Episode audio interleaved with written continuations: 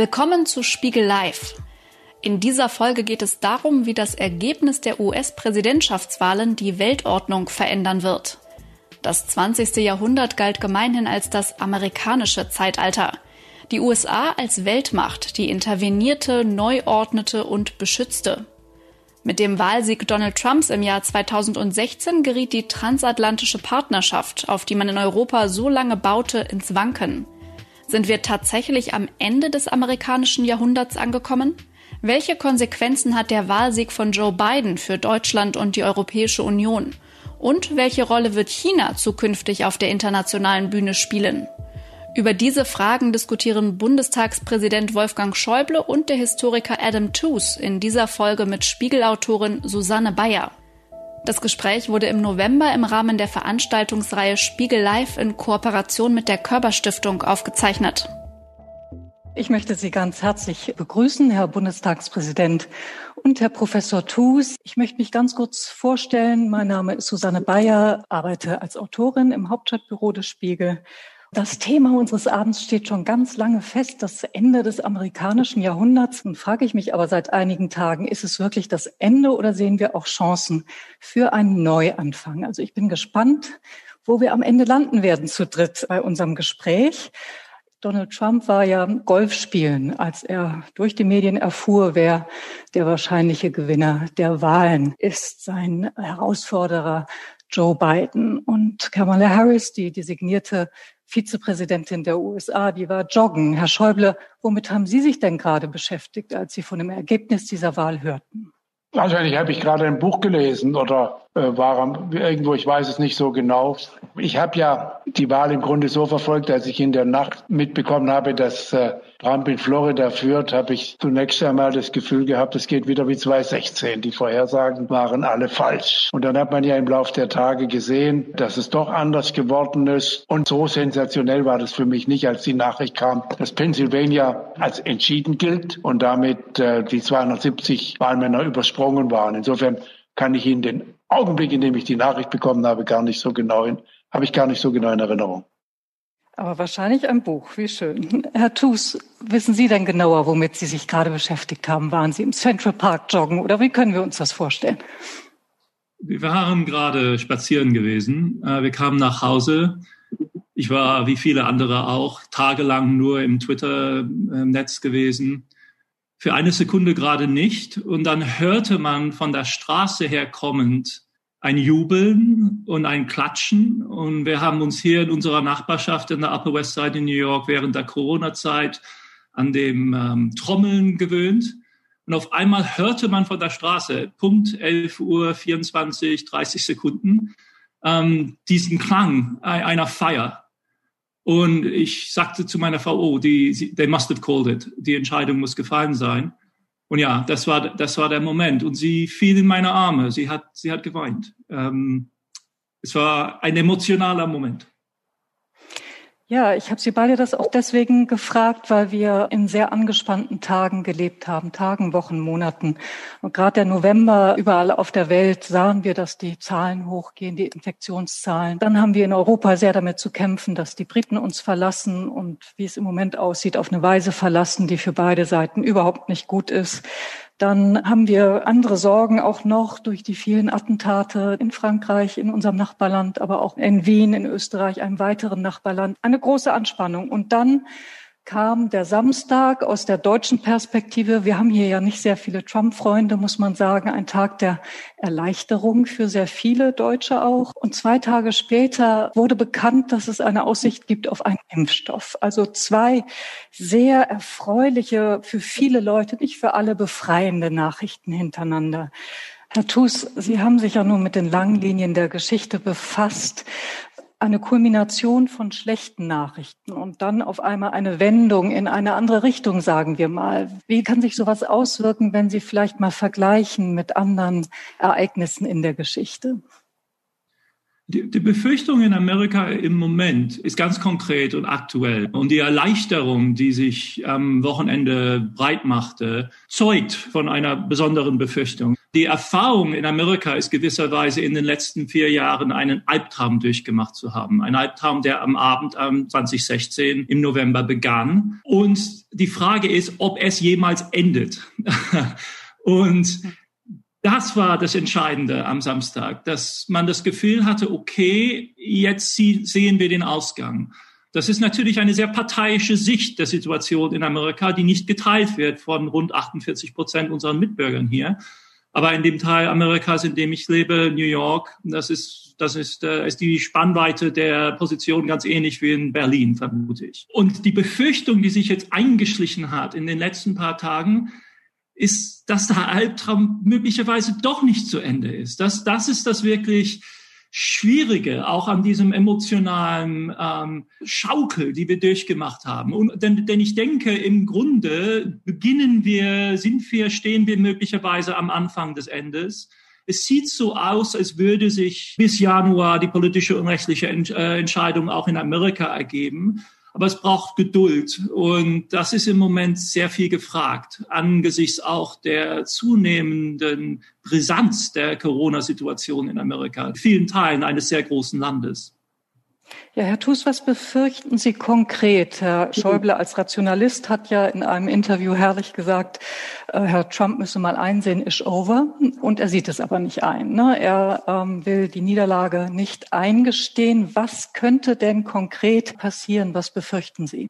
Man muss befürchten, dass von Washington einfach nicht die nötigen Impulse kommen für die unmittelbare Meisterung der Herausforderungen, die auf Amerika zukommen. Ähm, längerfristig muss man sich über die Legitimität der politischen Ordnung in Amerika Fragen stellen. Denn der Ausgang dieser Krise ist, glaube ich, sicher. Es gibt wenig ernsthafte Leute, auch im republikanischen Lager, die Zweifel haben an dem Ergebnis. Und das Ergebnis war, wie Herr Schäuble sagte, eigentlich im Grunde frühmorgens am Mittwoch war es klar, dass die, die, die Zahlen einfach gegen Trump sprechen. Aber in den nächsten Monaten kann er durch dieses, durch diese rechtlichen Herausforderungen, auch wenn sie im Grunde fadenscheinig sind, die Legitimation des gesamten Prozesses in Frage stellen. Und das hat historische Nachwirkungen. Es wird für eine Minderheit der amerikanischen Bevölkerung jetzt feststehen, dass die Wahl Bidens nicht legitim war. Herr Schäuble, Sie sind ja der erfahrenste Politiker der Bundesrepublik. Sie sind seit 1972 im Deutschen Bundestag. Da waren Herr Thus und ich noch gar nicht in der Schule, aber schon auf der Welt. Ähm, was hat es für Auswirkungen auf die Demokratie, wenn ein exponierter Verlierer nicht weichen will? Kennen Sie solche Situationen? Nein, das kennen wir so nicht. Aber jetzt will ich noch einmal Herrn Thuse entgegnen. Nun bin ich kein äh, expliziter Kenner der Vereinigten Staaten von Amerika.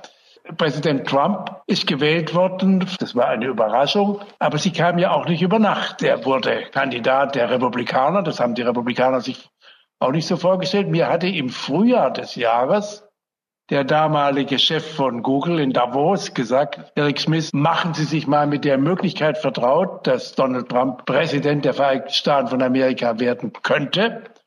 Er sage nicht, dass das wird, aber es besteht eine Wahrscheinlichkeit.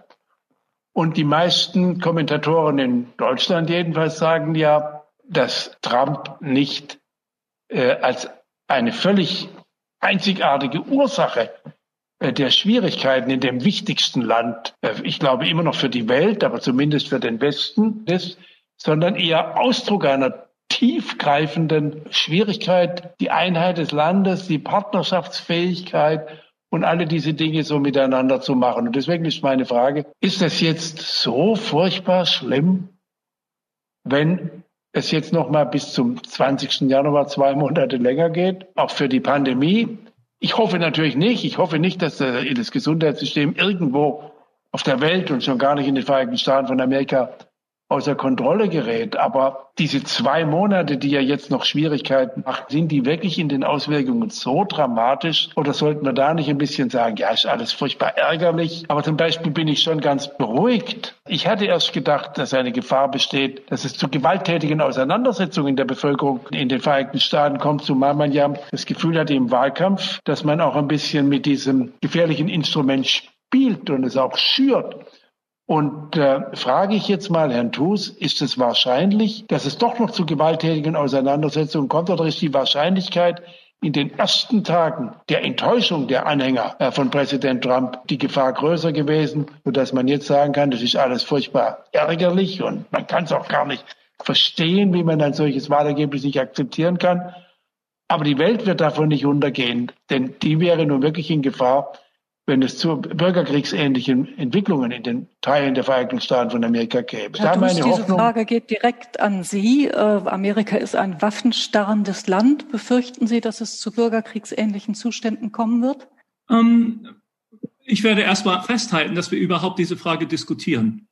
Und das ist an sich ja schon äh, ein Zeichen dafür, wie fürchterregend die Situation in Amerika in den letzten Jahren geworden ist. Seit Charlottesville zeigen sich immer häufiger auf den Straßen Amerikas schwer bewaffnete Männer vor allem, die milizartig, äh, freikorpsmäßig gewisserweise Territorium abstecken, ihre politischen Meinungen zum Ausdruck bringen, mit Waffen in der Hand. Und das wird zwar als Recht festgeschrieben der amerikanischen Bürger, aber es ist in der neueren Geschichte äh, ein Novum, dass das geschieht. Herr Schäuble hat vollkommen recht, dass sich diese Befürchtungen in Sachen jetzt auf die, auf die Wahl, die am 3. November stattgefunden hat, nicht bewahrheitet haben. Und das ist tatsächlich sehr zu begrüßen und eine riesige Erleichterung.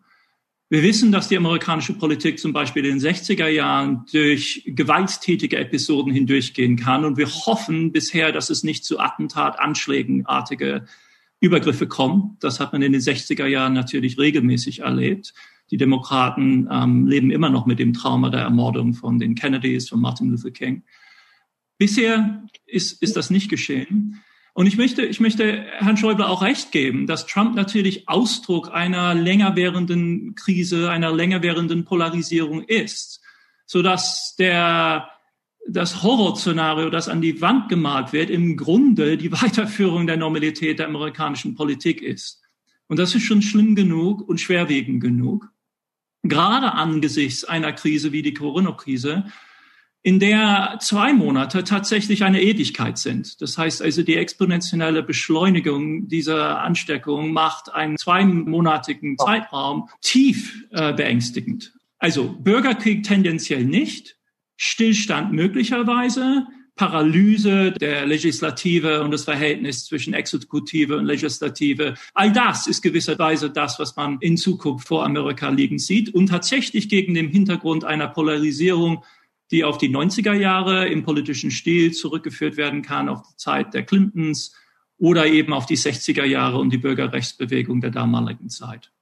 Ja, und wir sehen diese Polarisierung ja übrigens nicht nur in Amerika, sondern in vielen Ländern der Welt. Aber darüber sprechen wir später noch. Herr Schäuble, wir haben, glaube ich, im Juli oder August äh, Spiegelgespräch miteinander gemacht und ein bisschen antizipiert, was kommen könnte. Sie haben damals gesagt, egal wer gewinnt, auch wenn Trump gewinnt, Amerika bleibt unser wichtigster Partner.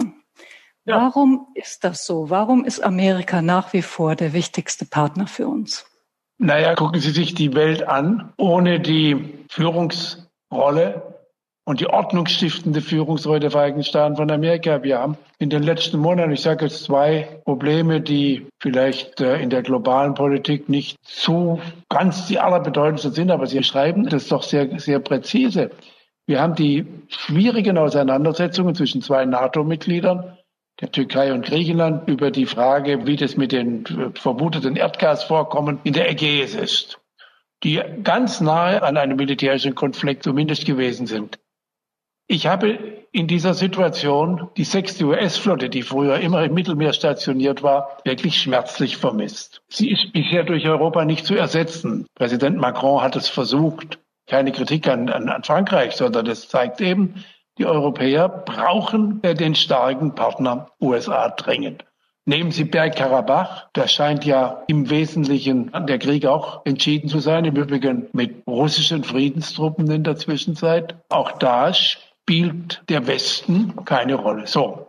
Und wenn ich jetzt aber nehme, dass wir in einer Welt leben, in der ja unser, unsere Grundordnung von freiheitlicher Demokratie und Rechtsstaat und dem Schutz der Würde des Menschen wie sehr wir im Einzelnen auch diesen Anforderungen nicht immer äh, so richtig gerecht werden, glaube ich, dass die Auseinandersetzung, übrigens gerade auch in der Pandemie, ob diese freiheitliche Ordnung in der Welt des 21. Jahrhunderts ihre überragende Ausstrahlung für die große Mehrheit der Menschen behalten wird oder ob die Menschen nicht sagen, nein, eine solche große Herausforderung kann man mit einer Ordnung, in der der, der einzelne Mensch eben doch stärker einer umfassenden Kontrolle und Steuerung, ich versuche es sehr diplomatisch zu formulieren, unterliegt.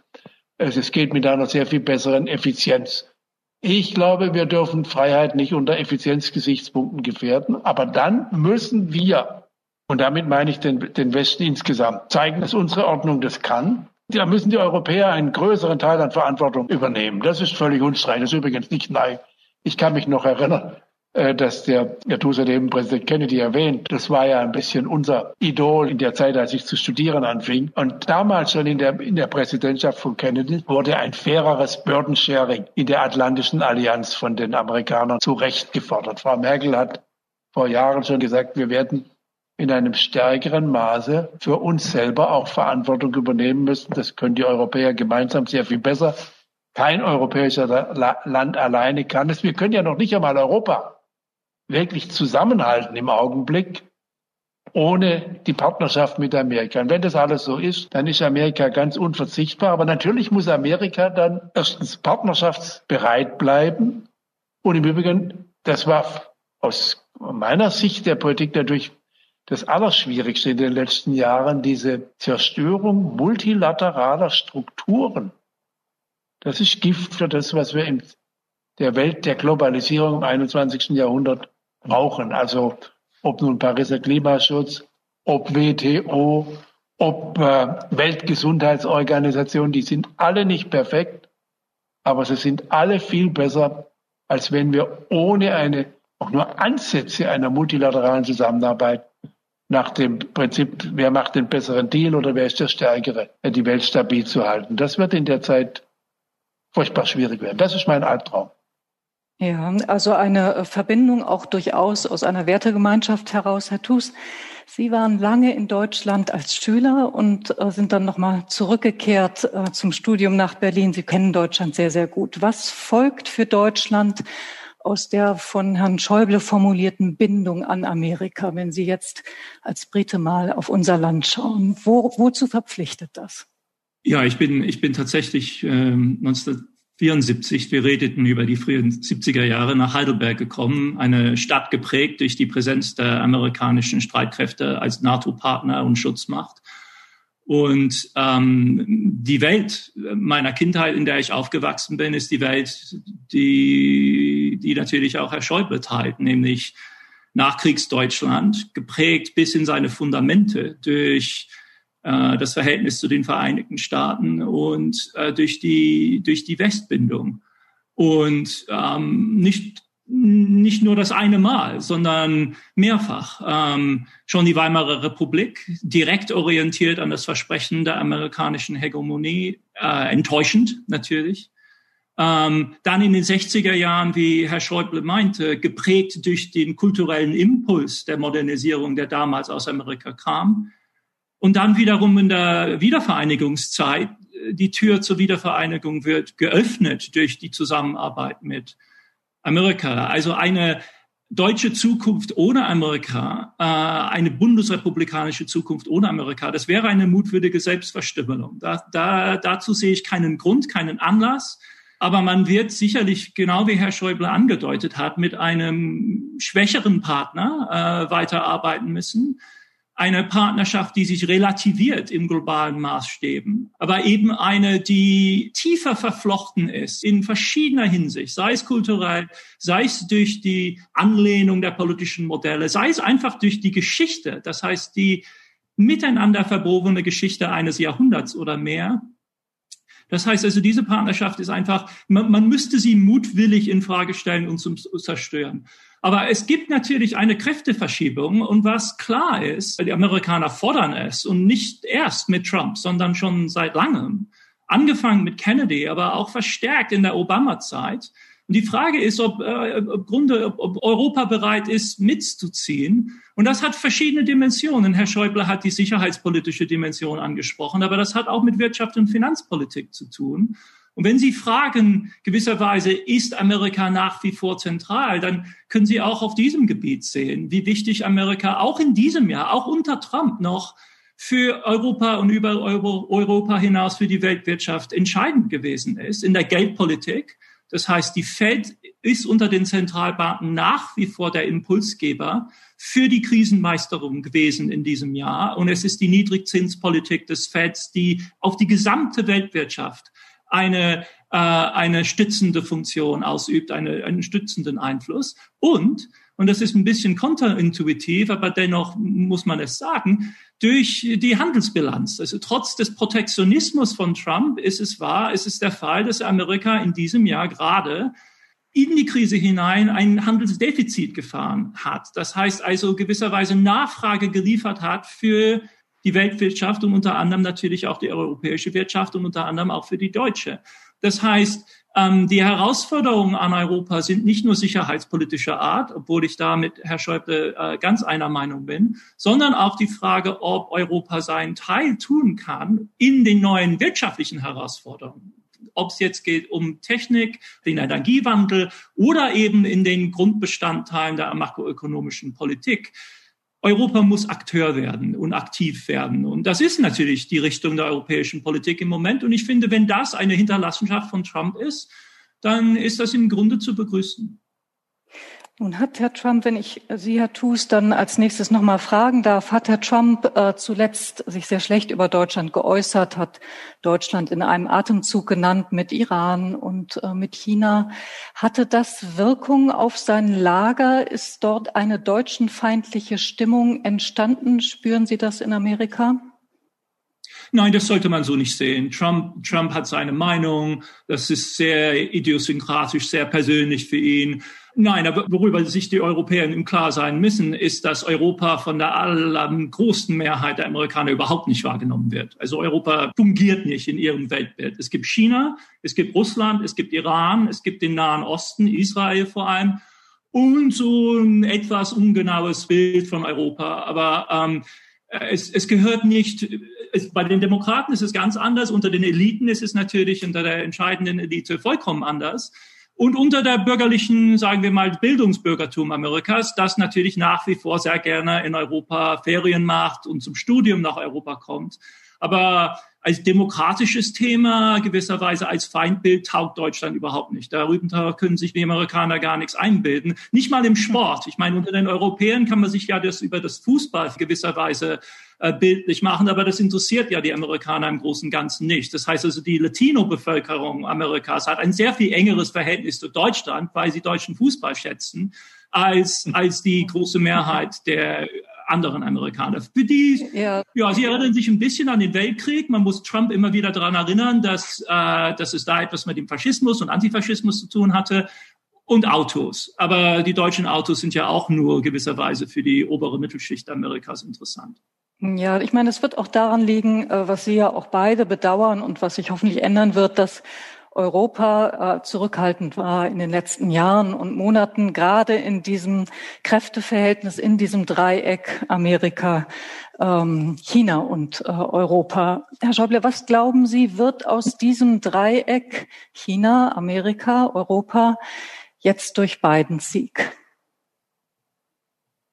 Herr Thus hat ja gerade gesagt, wenn das die Hinterlassenschaft von Trump sein sollte, dass Europa begreift, es muss mehr an Verantwortung nicht nur in der Sicherheitspolitik übernehmen, es muss relevanter werden, nicht nur für die Bevölkerung in den Vereinigten Staaten von Amerika, sondern für eine stabile globale Welt, von der wir ja mehr abhängig sind. Wir sind nämlich Nachbarkontinent von Afrika. Das Mittelmeer ist kein sehr großes Meer und Afrika ist Europa sehr nahe dann ist es ja eine gute Hinterlassenschaft. In diesem Sinne kann man noch sagen, auch die Pandemie wird Europa, so groß die Katastrophe ist, denn die ist ja in Teilen Europas nicht viel kleiner als in den Vereinigten Staaten von Amerika mit dieser, mit dieser schrecklichen Pandemie. Äh, es wird ein Anstoß sein, Europa effizienter zu machen, besser zu machen, aus diesen Herausforderungen zu lernen.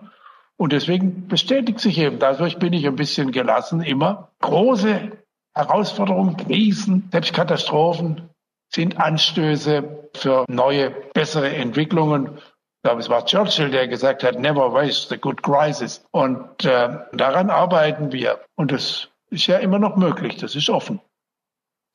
Nehmen wir noch mal einmal China kurz mit in den Blick, Herr Thus. Äh, wir wissen von Herrn Biden, dass auch er da ein spannungsvolles Verhältnis hat. Es gibt Äußerungen in diese Richtung. Er hat den Staats- und Parteichef schon einen Gangster genannt.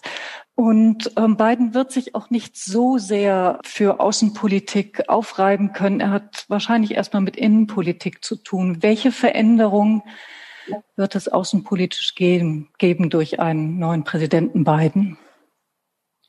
Es ist tatsächlich eine entscheidende Frage, gerade weil sein Spielraum in der Innenpolitik und auch in der Wirtschaftspolitik so beschränkt sein wird, ist die Außenpolitik ein Bereich, in dem Biden gewisserweise in Aktion treten kann als Präsident mit den Rechten des, des Weißen Hauses ausgestattet. Es ist auch ein Feld, in dem er gewisserweise auch eine Zusammenarbeit mit den Republikanern probieren kann. Zu der Bemerkung Bidens, die Sie erwähnt haben, he is a thug, muss man sagen, dass Biden natürlich auch um Distanz bemüht sein muss. Das heißt, Biden hatte den Ruf eines sogenannten Panda-Huggers, also ein, ein China-Versteher. Und das musste er politisch abarbeiten. Und das hat, glaube ich, auch zu der zunehmenden äh, Aggressivität seines Throns beigetragen. Ich will das aber dadurch nicht verkleinlichen. Ähm, es hat einen sehr fundamentalen Umschwung gegeben innerhalb des sogenannten Blob, also das strategische Establishment in Amerika, die verschiedenen Institute und Einrichtungen, die Sicherheitspolitik in Washington machen, in Richtung einer Konfrontation. Also die, die Einhegung ist im Grunde das Thema Containment aus der, der Cold War Zeit. Kalten Kriegszeit. Und das begann nicht mit Trump, das begann unter Secretary of State Clinton schon 2011, 2012 mit dem bekannten Pivot. Das heißt also die die Sixth Fleet, die Herr Schäuble im östlichen Mittelmeer vermisst, eine davon, einer dieser großen Flugzeugträgergruppen, ist mittlerweile nach Asien verlegt, ja. wo sie Teil dieser, dieser Einhegungspolitik ist. Und ähm, das ist aber, und ich, ich denke, ich argumentiere auch hier im Herrn Schäubles Sinne, das sind historische Entwicklungen, die man nicht überpolitisieren sollte, in dem Sinne, dass wir es mit einer Veränderung welthistorischen Ausmaßes zu tun haben. Das Aufkommen Chinas, das Wiederaufkommen Chinas ist ein Prozess dieser Dimension. Im Grunde haben wir etwas dieser Dimension noch nie gesehen. Das ist noch großartiger gewisserweise als der Aufstieg Amerikas, geschweige denn Großbritanniens im 18. und 19. Jahrhundert. Das ist ja im Grunde ein Sex der Menschheit, das sich in Bewegung gesetzt hat.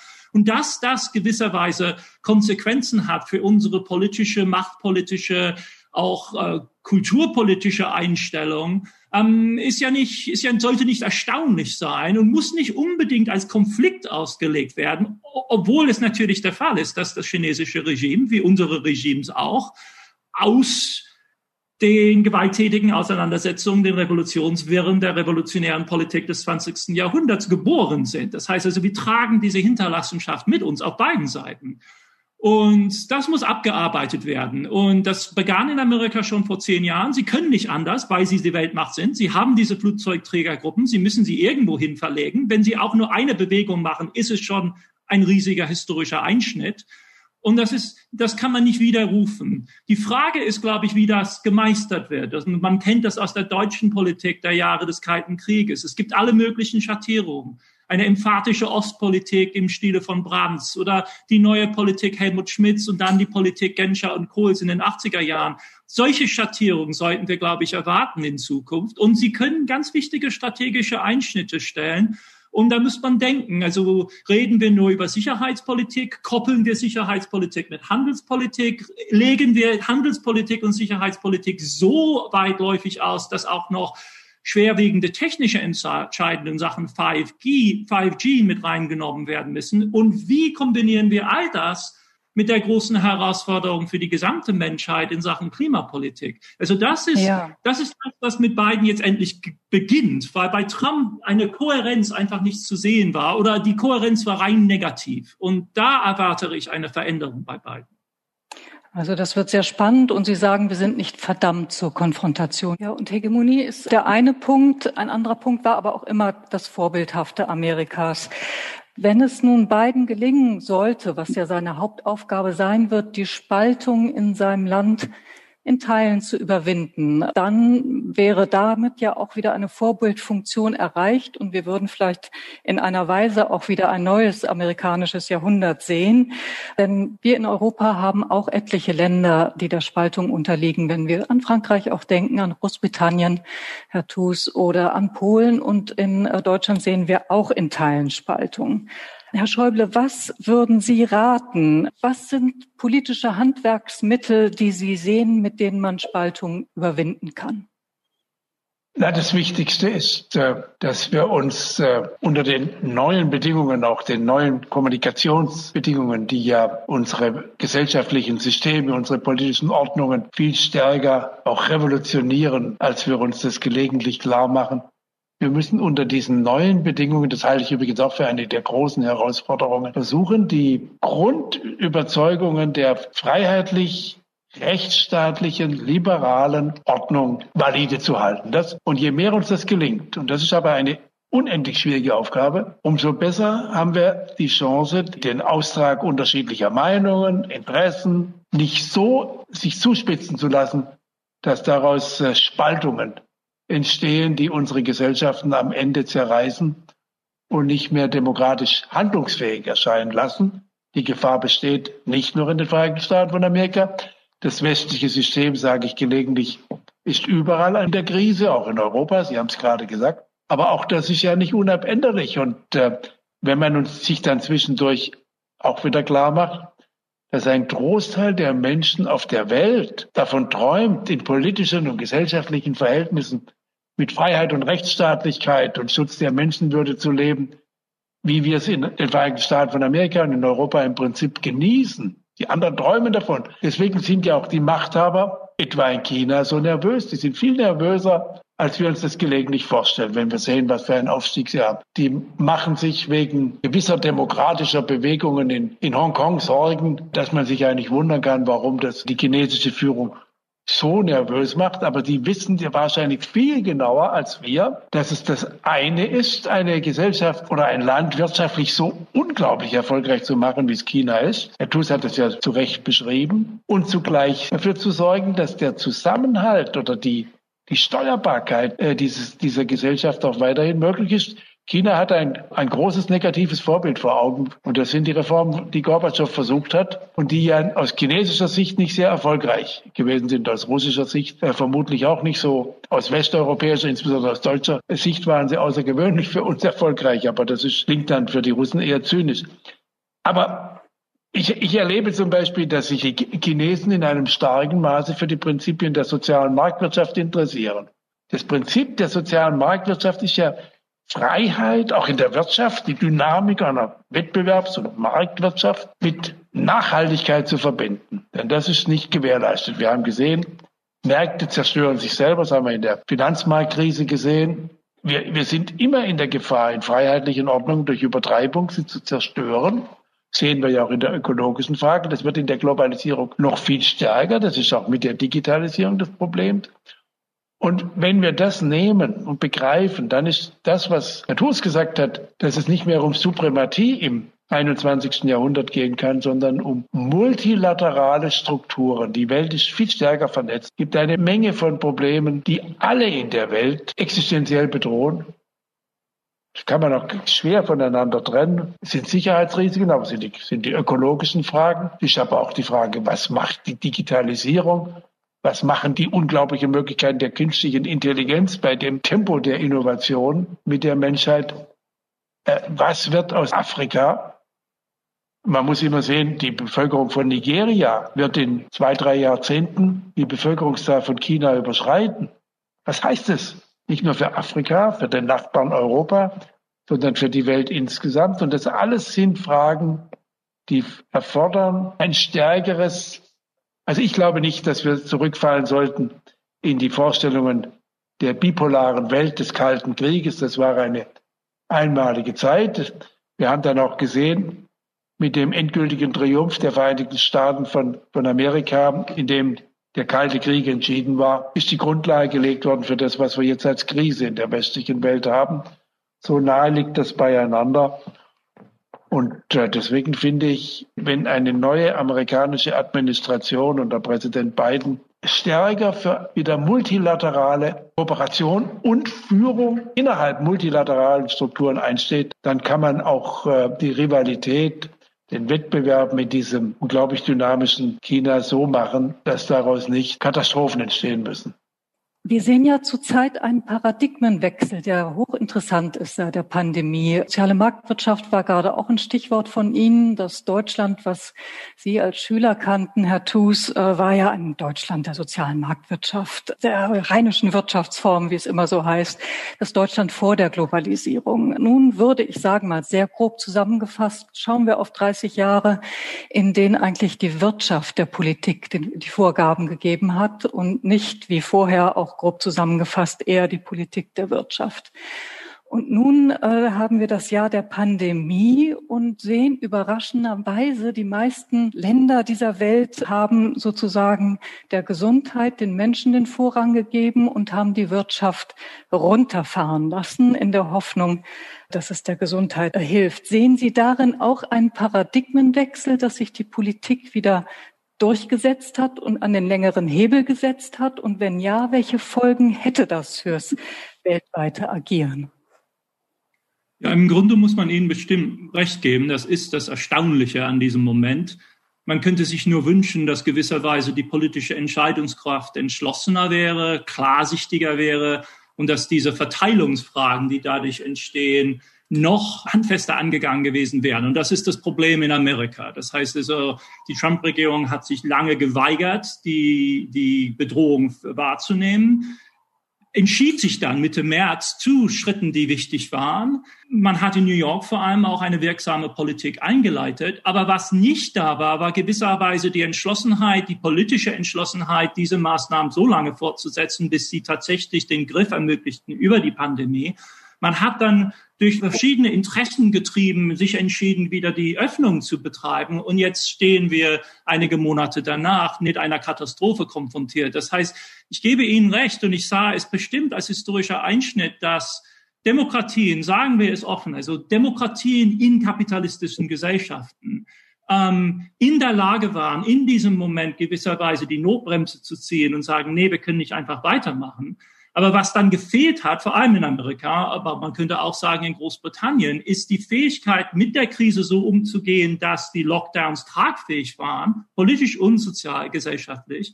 Man, man hat dann ad hoc entschieden, gewisserweise zur Öffnung und jetzt stehen wir wieder vor der Katastrophe und man muss vermuten, wir müssen wieder Lockdowns machen. Das heißt, also Politik hat tatsächlich gesiegt, aber es ist kein, es ist kein wirklich ein Sieg, der errungen worden ist, sondern eine Krise hat man gewisserweise gewonnen. Das war der Preis. Der, das Gegenteil ist gerade das, was wir in China gesehen haben. Und das ist wirklich das Paradoxe und so schwer zu ertragen, dass ein sehr, sehr starker Eingriff mit den Mitteln einer Massenpartei, die tatsächlich in der Lage war, gewisserweise die Gesellschaft dicht zu machen für einige Wochen, dann ein relativ klares Austarieren von gesundheitspolitischen und wirtschaftspolitischen Interessen ermöglicht hat, das uns im Westen mittlerweile auch in Europa abhanden gekommen ist. Und das ist für mich die Krise dieses Jahres, ist, dass unser Politikmodell zunächst gewisserweise sich bestätigt hat. Das heißt, es gibt groß, größere Interessen und Prioritäten außerhalb der Wirtschaft, aber wir nicht in der Lage gewesen sind, daraus ein kohärenteres Modell zu zimmern, weder gesundheitspolitisch noch im Grunde wirtschaftspolitisch. Und wir improvisieren im Moment. Wir betreiben eine Improvisation nach der, nach der anderen. Und ähm, sei es jetzt, sagen wir mal, in der Kurzarbeitspolitik, die auf bestimmten Fundamenten basiert, aber letztendlich für viele Teile der Welt eine Improvisation darstellt, sei es in der Fiskalpolitik, wo alle möglichen Grenzen einfach übertreten worden sind, oder in der Geldpolitik, wo die Zentralbanken mittlerweile ihre Bilanzen so aufblasen, wie man sich selbst 2008 nicht hätte vorstellen können. Das heißt also, wir sind wirklich in einer wir haben im Moment kein sehr tragfähiges Regierungsmodell. Und im Hintergrund, und ich wollte darauf zurückkommen, steht natürlich die Frage der Kohärenz der Gesellschaft, des, des, Zusammenhalts. Und unter den Aspekten, die Herr Schäuble bereits genannt hat, muss man doch betonen die Verteilungsfrage. Das heißt also, können wir wirklich sagen, dass es ein gerechtes Social Bargain noch besteht. Und in vielen Gesellschaften der Welt steht das in Frage, unter anderem auch in Europa. Und diese Krise steigert diese Spannung ungeheuer. Das heißt also nicht nur, nicht nur stehen wir vor einer allgemeineren Krise der Regierungsfähigkeit, sondern ganz konkret, und das hat, glaube ich, auch im Wahlkampf in Amerika eine nicht unwesentliche Rolle gespielt, wenn Sie an die die Stimmen zum Beispiel der Latino-Minderheit in Texas denken. Warum stimmen diese kleinen Unternehmer, diese Selbstständigen für Trump? Er ist Rassist gegenüber äh, ge, ge, ihnen gegenüber, und weil sie nicht an das ökonomische Programm der Demokraten geglaubt haben. Der Stimulus kam nicht. Sie glaubten, dass gewisserweise für sie die Einzelmöglichkeit ist, mit den Republikanern unter dem Ende der Lockdowns zu, zu gehen und Trumps Versprechen anzunehmen. Und das ist die große Herausforderung, glaube ich, eine, eine, eine sozial verträgliche und Solidarität herstellende und bestärkendes Modell zu finden und natürlich nicht nur auf nationalstaatlicher Ebene, sondern gerade auch in Europa. Und das ist natürlich die kritische Hinterlassenschaft der letzten 10, 15 Jahre in Europa, ist, ist die Brisanz der Verteilungsfrage innerhalb Europas, ähm, die seit der Euro-Krise, seit der Finanzkrise 2008 einfach nicht im Grunde zufriedenstellend beantwortet worden ist.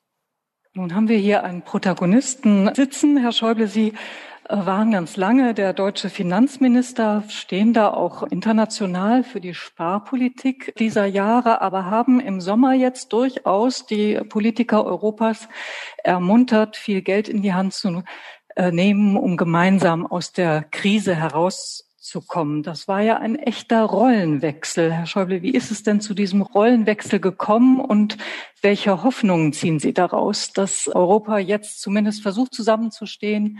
Das ist deswegen ein gefährliches Thema für unser Gespräch, weil ich in der Frage eine, eine ganz andere ein ganz anderes Verständnis auch von der Eurokrise und der Finanzkrise und habe, äh, wie Herr Thus das beurteilt. In der, in der Pandemie war es, das ist aber das hat kein Mensch bestritten. Natürlich notwendig, mit außergewöhnlichen Maßnahmen die unmittelbaren Folgen äh, für die betroffenen Menschen wirtschaftlich zu lindern. Das war auch Voraussetzung dafür, dass man die Menschen überhaupt davon überzeugen konnte, für einen längeren Zeitraum Einschränkungen ihrer persönlichen Lebensgestaltung hinzunehmen, die sie ja in unserer Ordnung nur freiwillig äh, akzeptieren können. Wenn man sie zwingen wollte, wäre es nicht mehr unsere unsere Freiheitsordnung und dass man die Wirtschaft in dieser Lage mit außergewöhnlichen Mitteln stützen muss.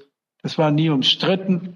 Ich war auch nicht der, derjenige, der Europa immer zum Sparen drängen wollte. Die Binnenwahrnehmung meines europapolitischen Engagements ist eine andere als die durch die öffentliche Kommunikation in der Eurokrise ein Stück weit geschaffen worden ist. Aber das spielt jetzt hier keine Rolle. Ich glaube, dass die, jede Krise im Zweifel immer dazu führt, dass die Unterschiede in der, in der sozialen Frage, und soziale Frage ist ja nicht nur eine materielle Frage, sondern es ist ja im Kern vielleicht einfach die Frage einer einigermaßen fairen Verteilung von Lebenschancen. Und diese so definierte soziale Frage wird in Krisenzeiten immer größeren Belastungen ausgesetzt. Wenn sie die Schulen schließen müssen und die unter Kindertagesstätten, dann ist das für, für Familien, die, das was man eine bürgerliche Familie im deutschen Sprachgebrauch nennt, auch nicht schön, aber zu ertragen. Aber wie ist es mit, mit weniger gut integrierten Familien, in sozial schwächeren Verhältnissen? Wie ist es bei Alleinerziehenden, in Wohnverhältnissen etc.? Und da, da sind die Unterschiede viel größer und die Lebenschancen für Kinder die lebensnotwendig für eine, für fairere Chancen in ihrem Leben, unabhängig wie der Hintergrund ihrer Familie ist bei ihrer Geburt, äh, ja, faire Chancen haben sollen, wird durch solche Maßnahmen unheimlich eingeschränkt. Und deswegen stellt sich, und deswegen glaube ich, dass es spannend ist, dass die Chinesen sich auch mit, den, mit diesen Grundfragen der, der wirtschaftlichen Ordnung und der Nachhaltigkeit beschäftigen das ist den Amerikanern bisher ein Stück weit eher fremd, weil die Amerikaner stärker auf die Freiheitskräfte setzen. Deswegen ist es ja auch so schwierig, den Amerikanern zu erklären, dass man eigentlich für Freiheit nicht eine, eine eigene Waffe braucht. Also in Deutschland ist das nicht so äh, schwierig zu verstehen. Meine Freiheitsrechte beruhen nicht darauf oder sind auch nicht dadurch eingeschränkt, dass ich keine niemals eine Waffe besessen habe. Aber das ist in Amerika anders. Deswegen ist die Großzügigkeit in der Hilfe für andere, die in Not sind.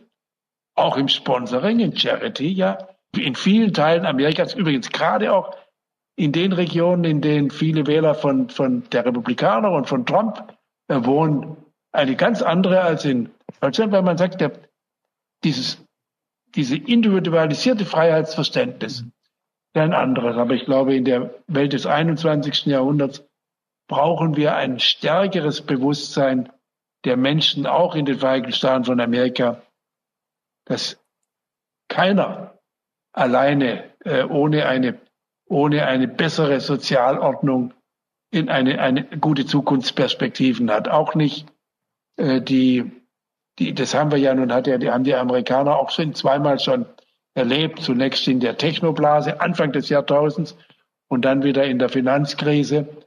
Es haben sich ja nicht nur Menschen an 9-11 aus den Hochhäusern gestürzt, sondern auch in der Finanz- und Bankenkrise. Und so oft sollte sich das nicht wiederholen. Deswegen besteht auch da eine Chance. Ich bin zuversichtlich. Äh, Krise wir als Chance, ja, das haben Sie jetzt mehrfach ähm, formuliert. Ähm, es kann sich zuspitzen, es kann sich einiges zum Besseren wenden und unser Thema hat sehr viele Dimensionen. Wir haben es ja gesehen, die bildungspolitische, die ökonomische, äh, sicherheitspolitische, äh, die Fragen nach Frieden und Freiheit. Lassen Sie uns drei noch mal einmal zurücktreten. Wir sind ja bei dem Thema das Ende des amerikanischen Jahrhunderts, was auch zu tun hat mit dem, was wir gerade besprochen haben, das Emporkommen Chinas. Ähm, gehen wir mal von dieser Setzung aus, das Ende des amerikanischen Jahrhunderts. Herr Thus, wann begann eigentlich das amerikanische Jahrhundert und ist es Ihrer Meinung nach nun wirklich zu Ende? Ja, Sie fragen in gewisser Weise den Richtigen. Also ich habe ich hab mich festgelegt. Ich habe gesagt, 1916 ist der Anfang des amerikanischen Jahrhunderts. Warum? Ja, denken Sie an die Lage 1914. Und mein guter Freund Chris Clark hat ein wunderbares Buch, Schlafwandler, über 1914 geschrieben. Sie können dort im Inhaltsverzeichnis lange schauen, bis Sie auf einen amerikanischen Namen stoßen. In der großen politischen Krise, äh, die Urkrise gewisserweise, die Urkatastrophe für Europa im 20. Jahrhundert, im Sommer 1914, in der Juli-Krise, fehlt Amerika. Serbien ist wichtiger als die Entscheidung in Washington. Zwei Jahre später ist alles anders. Zwei Jahre später, 1916, das ist die Wiederwahl Wilsons im Herbst 1916, das ist die erste Präsidentschaftswahl Amerikas, die offensichtlich wie wir es mittlerweile für, für normal halten, für alle entscheidend war. Alle haben gewisserweise damals ferngeschaut. Natürlich nicht, aber sie haben, sie haben ängstlich auf das Telegramm gewartet aus Kalifornien, das ihnen erzählt, wie Wilson jetzt gegen Hughes in Kalifornien abgeschnitten hat. Es war eine klassische amerikanische Wahl, dreckig bis zum geht nicht mehr. Es ging auch damals um Rassenfragen, vor allem chinesisch-japanische Einwanderung. Und Wilson hat es hautnah gewonnen. Und wir wissen, wie bestimmt das sein würde für die Politik äh, Europas und die, die Weltgeschichte danach. Selbst Midterms, also Kongresswahlen sind wichtig, weil die, die Verluste der Demokraten Wilsons 1918 in den ersten Tagen Novembers, also kurz vor Kriegsschluss, waren entscheidend dann für die Politik in Versailles. Das ist also für mich der Anfang das Ende müssen wir uns, glaube ich, anders vorstellen, denn wir haben es schon angesprochen. Wenn wir über das Ende des amerikanischen Jahrhunderts reden, dann sollten wir uns es nicht so vorstellen wie das Ende des British Empires. Das heißt also, das British Empire wurde zerlegt und Großbritannien zur Zweitrangigkeit degradiert. Ähm, das ist nicht, glaube ich, die Zukunft, die, die, wir erwarten sollten, sondern was wir erwarten, ist Multipolarität. Wir haben lange darüber geredet, ist schon immer, schon lange ein Reizwort unter, unter den entsprechenden Expertenkreisen. Das ist tatsächlich jetzt die Realität, auf der wir zusteuern. Ich denke, dass durch das, durch die Matrix gewisserweise der Klimapolitik, wenn Sie sich die CO2-Ausstöße ansehen, dann sind Europa und Amerika zusammen addiert, ungefähr gleich auf mit China. Und alle drei zusammen sind knapp die Hälfte der globalen Ausstöße. Das heißt, der Rest, das sind große Staaten, Japan, Russland, Indonesien, Brasilien, die dann alle zusammengeleppelt vielleicht 70 Prozent ausmachen. Und dann haben sie die kleinen Staaten nebenan. Das ist die Weltordnung, auf der wir zusteuern. Komplex. G20, G30. Das ist so der richtige Rahmen, um sich das vorzustellen. Mit Europa und Amerika gewisserweise an zweiter und dritter Position neben einem sehr mächtigen China. Aber eine Zukunft gewisserweise unter chinesischem Vorzeichen wie die Welt nach 45 unter amerikanischen Vorzeichen aussah, das erwarte ich nicht. Also diese Art von Hegemonie war historisch einmalig und wird sich in dieser Form nicht wiederholen. Vielen Dank. Sie beide sind Kinder des amerikanischen Jahrhunderts. Äh, wenn Sie mir kurz antworten mögen, welches Geschenk Amerikas, ich meine eher ein alltägliches, sei es Kaugummi oder sowas, ist für Sie in der Kindheit, in der Jugend oder in späteren Jahren das Größte gewesen, Herr Schäuble? Ich bin in der französischen Besatzungszone aufgewachsen. Eigentlich kann ich mich an Amerikaner in, in meiner Kindheit gar nicht erinnern. Ich weiß nur, dass Amerika das Land der Träume für uns gewesen ist. Schon und das Land, in dessen Schutz wir gelebt haben. Denn äh, ich habe schon gespürt, dass meine Eltern Angst hatten vor neuem Krieg. Korea, 17. Juni 53 in Ostberlin. Aber wir hatten große Brüder, die uns geschützt haben. Gut, also viel größer geht's gar nicht. Eine wunderbare Antwort. Das Land der Träume, von dem wir uns auf keinen Fall verabschieden möchten. Wir können uns gar nicht verabschieden. Wir sind abhängig voneinander. In gutem Sinne, wir haben eine spannende, krisenhafte Zukunft gemeinsam zu gestalten. Viele Ansätze, viele Anregungen sind von Ihnen beiden an diesem Abend gekommen. Schön, dass Sie dabei waren, dass Sie mit uns nachgedacht haben. Danke für Ihre Aufmerksamkeit. Das war Spiegel Live, ein Gespräch über die Weltordnung nach den US-amerikanischen Präsidentschaftswahlen, entstanden in Kooperation mit der Körperstiftung. Aktuelle Informationen, Fotos, Videos und Berichte von unseren Veranstaltungen finden Sie unter spiegel-live.de. Oder abonnieren Sie einfach diesen Podcast, um künftig keine Episode zu verpassen. Spiegel Live finden Sie überall, wo es Podcasts gibt, zum Beispiel bei Spotify oder Apple Podcasts. Und wenn Sie uns Feedback zu diesem Podcast senden wollen, dann schreiben Sie einfach an podcast.spiegel.de.